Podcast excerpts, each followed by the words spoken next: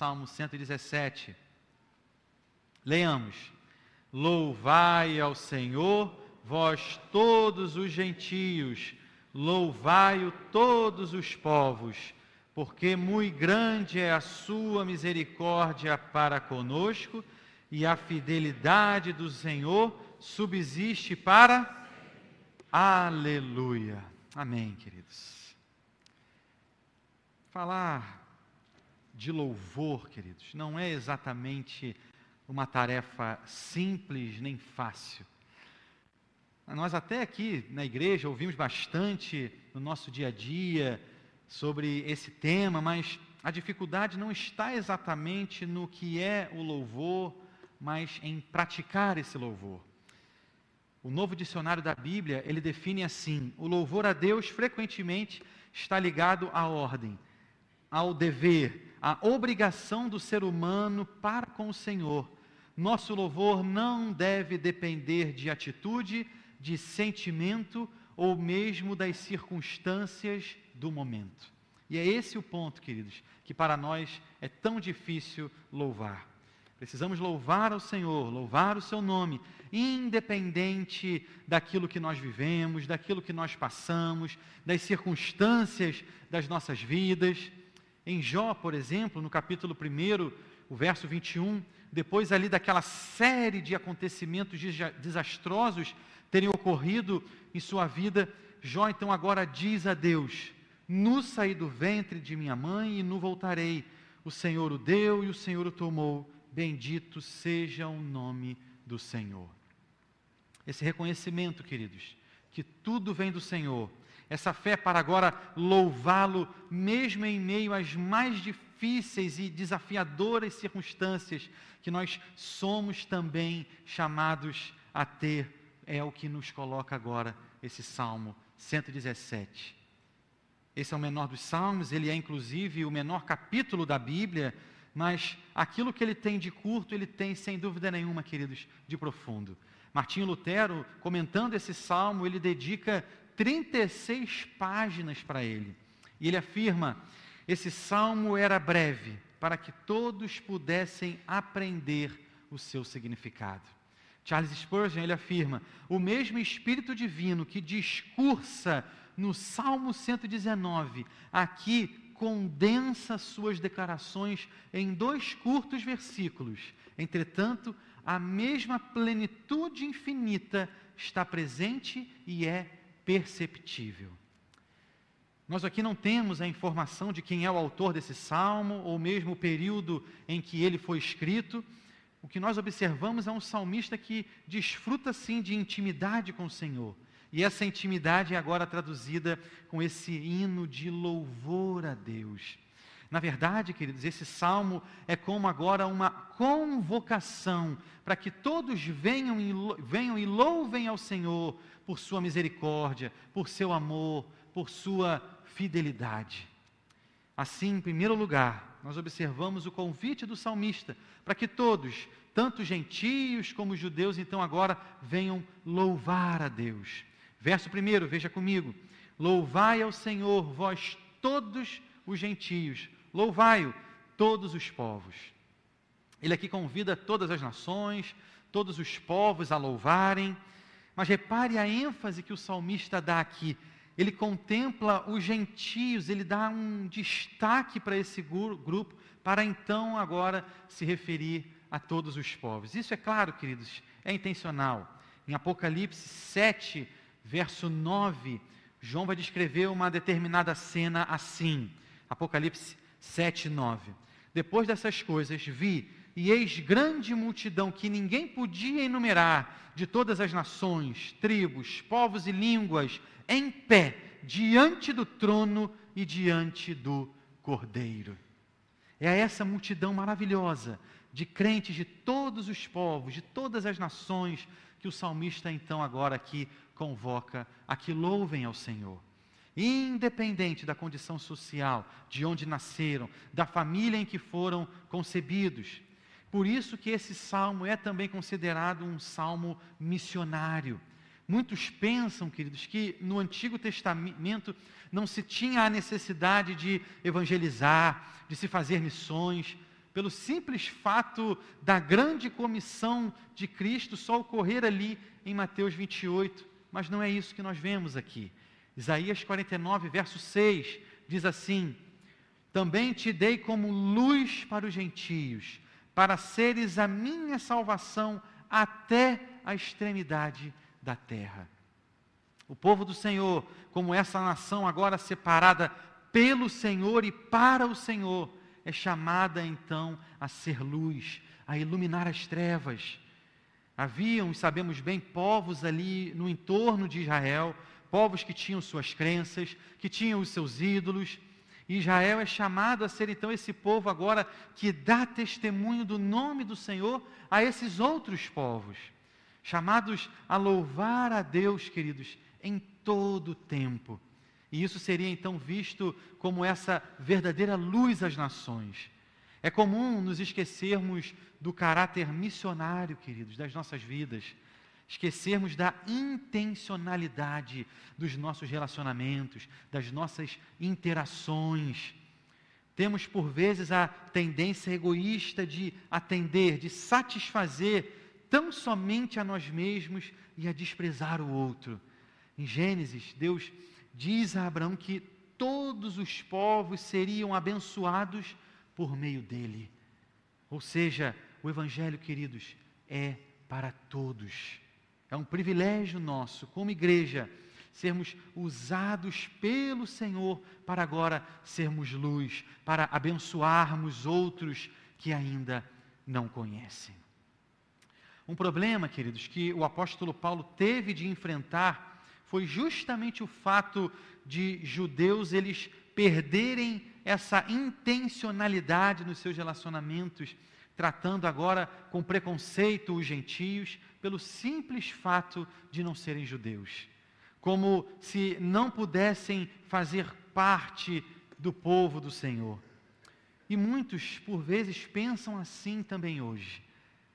Buscam trabalhar a sua própria espiritualidade, focam até bastante nessa área, mas quando surge uma oportunidade de evangelizar, de falar do amor de Cristo, se esquivam, se acanham, como até mesmo estivessem aí, quem sabe, incomodando o outro. Veja o Evangelho, querido, como essa boa notícia que ele é. Não pense que o Evangelho é um simples conselho, uma mera opção de vida é a melhor e mais impactante mensagem que verdadeiramente pode transformar uma vida. Como igreja de Cristo, nós somos chamados, portanto, a evangelizar, a fazer missões, chamados a enviar missionários, plantar novas igrejas, tudo isso visando unicamente a glória e o louvor do nosso Deus. Segundo lugar, queridos, Ainda falando aqui desse verso primeiro, veja comigo. O apóstolo Paulo, ele vai citar inclusive esse verso aqui do Salmo de número 117, lá em Romanos. Na passagem de Paulo, ele trata sobre como os cristãos que se consideram fortes devem agora tratar os seus irmãos e irmãs mais fracos e como esses mais fracos devem considerar esses mais fortes. E ao final ali daquela sua argumentação, como normalmente ele faz, ele cita algumas passagens do Antigo Testamento. Romanos 15, de 9 a 11, diz assim: Como está escrito, por isso eu te glorificarei entre os gentios e cantarei louvores ao teu nome. E também diz: Alegrai-vos, ó gentios, com o seu povo, e ainda louvai ao Senhor, vós todos os gentios, e todos os povos o louvem. Também Isaías diz: Haverá a raiz de Jessé, aquele que se levanta para governar os gentios, nele os gentios esperarão. Todas essas, queridos, são passagens do Antigo Testamento que agora o apóstolo Paulo ele usa, mas o interessante é que elas não falam exatamente desse relacionamento que falamos há pouco, de pessoas mais fracas com aquelas mais fortes. Na verdade, o que vemos é o apóstolo citar profecias de que um dia o evangelho seria então estendido aos gentios. E isso deve, queridos, nos encher de muita alegria e também de esperança. Se no Antigo Testamento os judeus eles eram o povo a quem Deus então chamou, separou para si, agora em Cristo Jesus, essa salvação chega a todos nós. Se antes não havia esperança para nós, hoje há esperança em Cristo Jesus. E veja que o próprio Antigo Testamento já apontava que sim, haveria esperança para os gentios.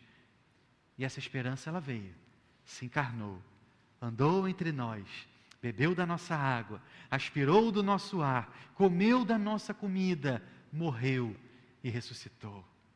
Jesus Cristo, queridos, é a própria esperança. Ele é a porta, ele é o caminho para a salvação. Israel falhou em ser luz para esses povos gentílicos, porque acabou por imitá-los ao invés de influenciá-los, ao invés de iluminar. Como igreja, nosso papel é sermos semelhantes a Cristo Jesus nos nossos relacionamentos, nas nossas interações. Devemos resplandecer essa luz maravilhosa, queridos, por onde formos. O comentarista Warren Wisby, ele afirma: se somos um povo que adora louvando ao Senhor, então seremos também um povo que testemunha e diz aos outros como esse Deus é maravilhoso. Terceiro lugar, queridos, verso de número 2. Porque muito grande é a sua misericórdia para conosco, e a fidelidade do Senhor subsiste para sempre. Aleluia. A razão que os gentios e os judeus eles são chamados agora a louvar a Deus é o grande amor do Senhor, refletido aqui por sua misericórdia e também pela sua fidelidade. Esse verso ele é baseado lá em Êxodo 34. Ali então passa por Moisés e lhe diz assim: Senhor, Senhor Deus compassivo, clemente e longânimo e grande em misericórdia e fidelidade que guarda a misericórdia em mil gerações, que perdoa a iniquidade, a transgressão e o pecado. Esse era um texto muito utilizado, inclusive aqui pelos judeus que regressaram ali do exílio babilônico. Eles tinham nos seus corações de forma muito clara que foi o amor de Deus que os preservou ali como nação, apesar dos seus muitos pecados. Mas veja, se esses judeus que padeceram ali por 70 anos naquele exílio babilônico tinham essa clara ideia do amor do Senhor, quanto mais nós, queridos, que nós vivemos aqui nesse tempo onde Cristo Jesus já se fez, já se fez presente entre nós. Em um tempo em que o Filho de Deus, através aqui da sua morte expiatória, nos mostrou tão grande amor, apesar de nós, apesar dos nossos pecados. João 3,16 é um versículo que deve, sem dúvida nenhuma, permear as nossas mentes, principalmente quando falamos aqui do amor de Deus. Leiamos, porque Deus amou o mundo de tal maneira que deu seu Filho unigênito, para quê? Para que todo que nele crê não, mas tenha. Amém. Conseguimos medir, queridos, o amor de Deus para conosco, quando então nós olhamos para Cristo Jesus. Colossenses 1,13 nos diz: Ele nos libertou do império das trevas e nos transportou para o reino do Filho. E glória a Deus que não acaba só aí no reino do Filho do seu amor causa, queridos, do nosso louvor deve ser a mesma que a do salmista. O grande amor de Deus, representado aqui por misericórdia e também por fidelidade. Essa palavra aqui, queridos, para misericórdia no hebraico, ela pode ser entendida também como bondade, como benignidade. E o texto nos diz que, na verdade, é muito grande a sua misericórdia. No hebraico, essa expressão ela vai um pouco além da, da nossa compreensão do, daquilo que é exatamente grande no, na língua portuguesa. Na verdade, a ideia seria de algo que agora prevalece sobre outra coisa por sua superioridade. Quando o salmista então utiliza essa palavra para falar do, sobre o amor de Deus, para falar sobre a sua misericórdia para com o seu povo, é a ideia de que esse amor ele prevalece sobre qualquer obstáculo, sobre qualquer inimigo. Martinho Lutero, sabemos bem, ele teve diversos inimigos, principalmente ali os religiosos da igreja que ele mesmo Lutero fazia parte. Mas quando então ele comenta sobre esse verso, ele não pensa nesses inimigos, mas pensa no pecado, pensa na tentação. Afirma Lutero: embora o pecado se faça sentir, a morte mostre os dentes e o diabo nos assuste, ainda há muito mais graça para prevalecer sobre todos os pecados, muito mais vida para prevalecer sobre a morte e muito mais Deus para prevalecer sobre todos os demônios. Neste reino, o pecado, a morte e o diabo nada mais são do que as nuvens negras do céu material. Por um tempo, elas podem até ocultar o céu, mas não podem prevalecer. Portanto, embora o pecado nos morda, a morte nos assuste e o diabo lance seu peso com a tentação, ainda assim são apenas nuvens. O céu da graça prevalece e governa. No final, eles devem permanecer abaixo e render-se. É exatamente isso também que nos diz o próprio apóstolo Paulo, queridos, em Romanos 8, 38 e 39 porque eu estou bem certo de que nem a morte, nem a vida, nem os anjos, nem os principados, nem as coisas do presente, nem do porvir, nem os poderes, nem a altura, nem a profundidade, nem qualquer outra criatura poderá separar-nos do amor de Deus que está em Cristo Jesus, nosso Senhor. Nada, queridos, pode nos separar desse grande e maravilhoso amor do nosso Senhor. A última parte do nosso verso de número 2 diz assim: E a fidelidade do Senhor subsiste para sempre. Aleluia. Essa palavra para fidelidade no hebraico, ela pode também ser entendida como verdade, verdadeiro, constância. Nosso Deus, queridos, ele é fiel, ele é verdadeiro, ele é constante. É um Deus digno da nossa confiança. E o salmista louva ao Senhor justamente por isso, pela sua misericórdia, pelo seu amor, pela sua fidelidade, pela sua verdade eterna. Quantos de nós, por vezes, deixamos de nos levar pelas circunstâncias da vida e aí deixamos de orar, de louvar ao Senhor, de vir à sua casa, de contribuir com ela, de nos aproximarmos dele em comunhão e em santidade que nós observamos é que, ao olharmos para trás, o Senhor se manteve ali, conosco, de forma firme, fiel, amorosa, misericordiosa, apesar de nós. E isso se reflete, inclusive, na nossa salvação. Andávamos perdidos, tínhamos prazer em dar as costas para o Senhor e um dia essa graça ela nos encontrou. Fomos irresistivelmente agora atingidos por ela e as suas misericórdias agora repousam sobre nós. Um amor grandioso, um amor tremendo, um amor único. E por vezes, por tão pouco, nós deixamos de adorar, de estabelecer intimidade com Deus deixamos de louvá-lo em sua beleza, em sua grandeza, em sua fidelidade eterna. Concluindo, queridos, o salmista no hebraico ele termina com a mesma palavra que ele começa esse Salmo 117. Essa palavra para aleluia é a mesma palavra para louvai, lá no verso primeiro. E isso, é claro, não é por acaso. Como falamos no início, é difícil se pensar em louvor quando as circunstâncias elas não são muito agradáveis. Quando as questões da vida se mostram ali complexas, difíceis, tensas.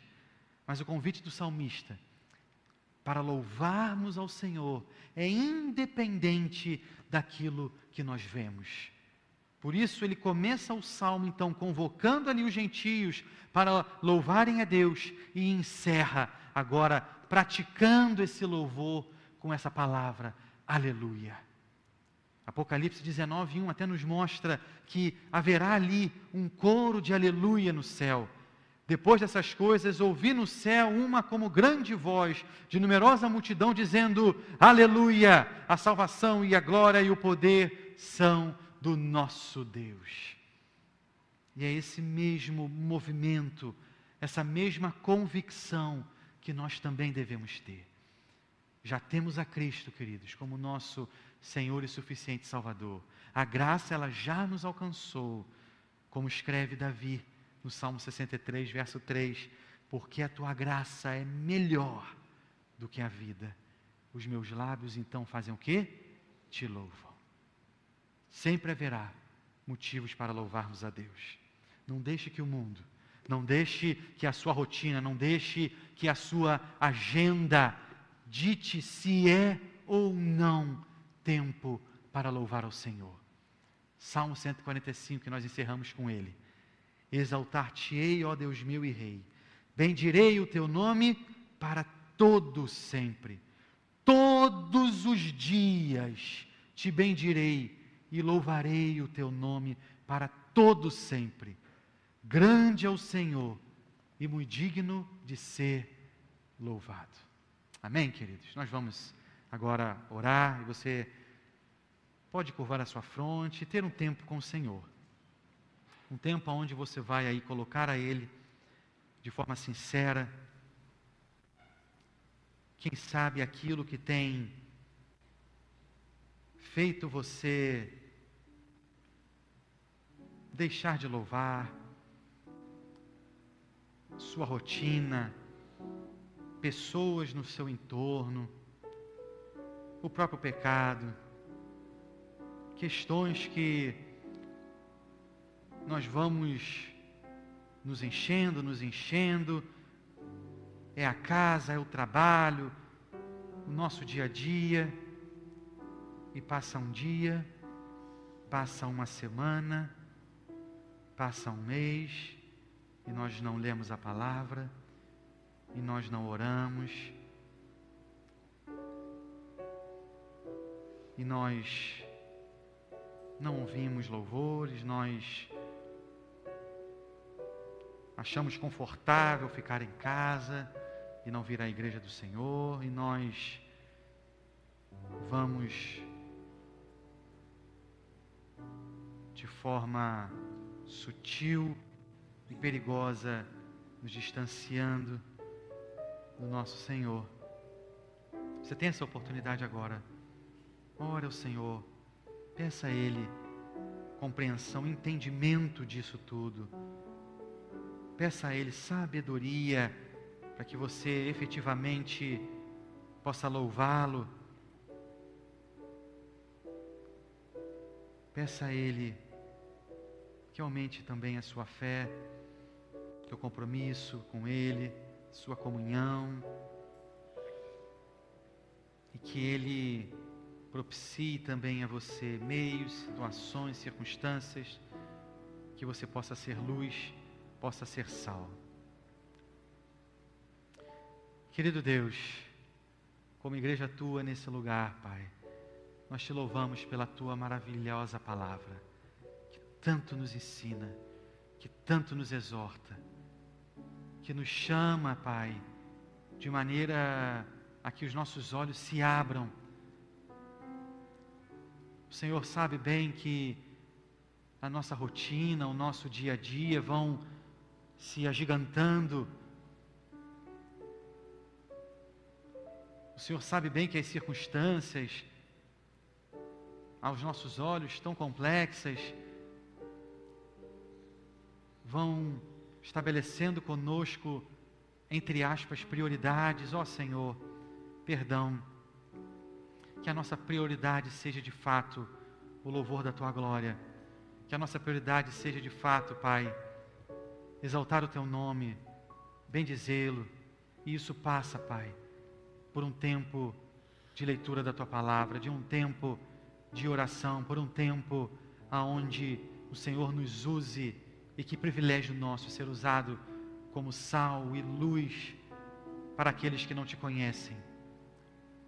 Que sejamos uma igreja, Pai, relevante, porque é assim o teu Evangelho. Que essa mensagem, que não é um simples conselho, mas é a boa notícia, a boa nova, que verdadeiramente pode transformar realidades. Venha aos nossos lábios, de maneira que possamos sim fazer a diferença, não por nós mesmos, mas que possamos exalar o bom perfume de Cristo para a glória do teu nome. Fica com cada lar, Pai, com cada casa aqui representada, em mais uma semana que iniciamos aqui na tua casa, para a glória e louvor do teu nome. Em nome de Jesus nós choramos. Amém.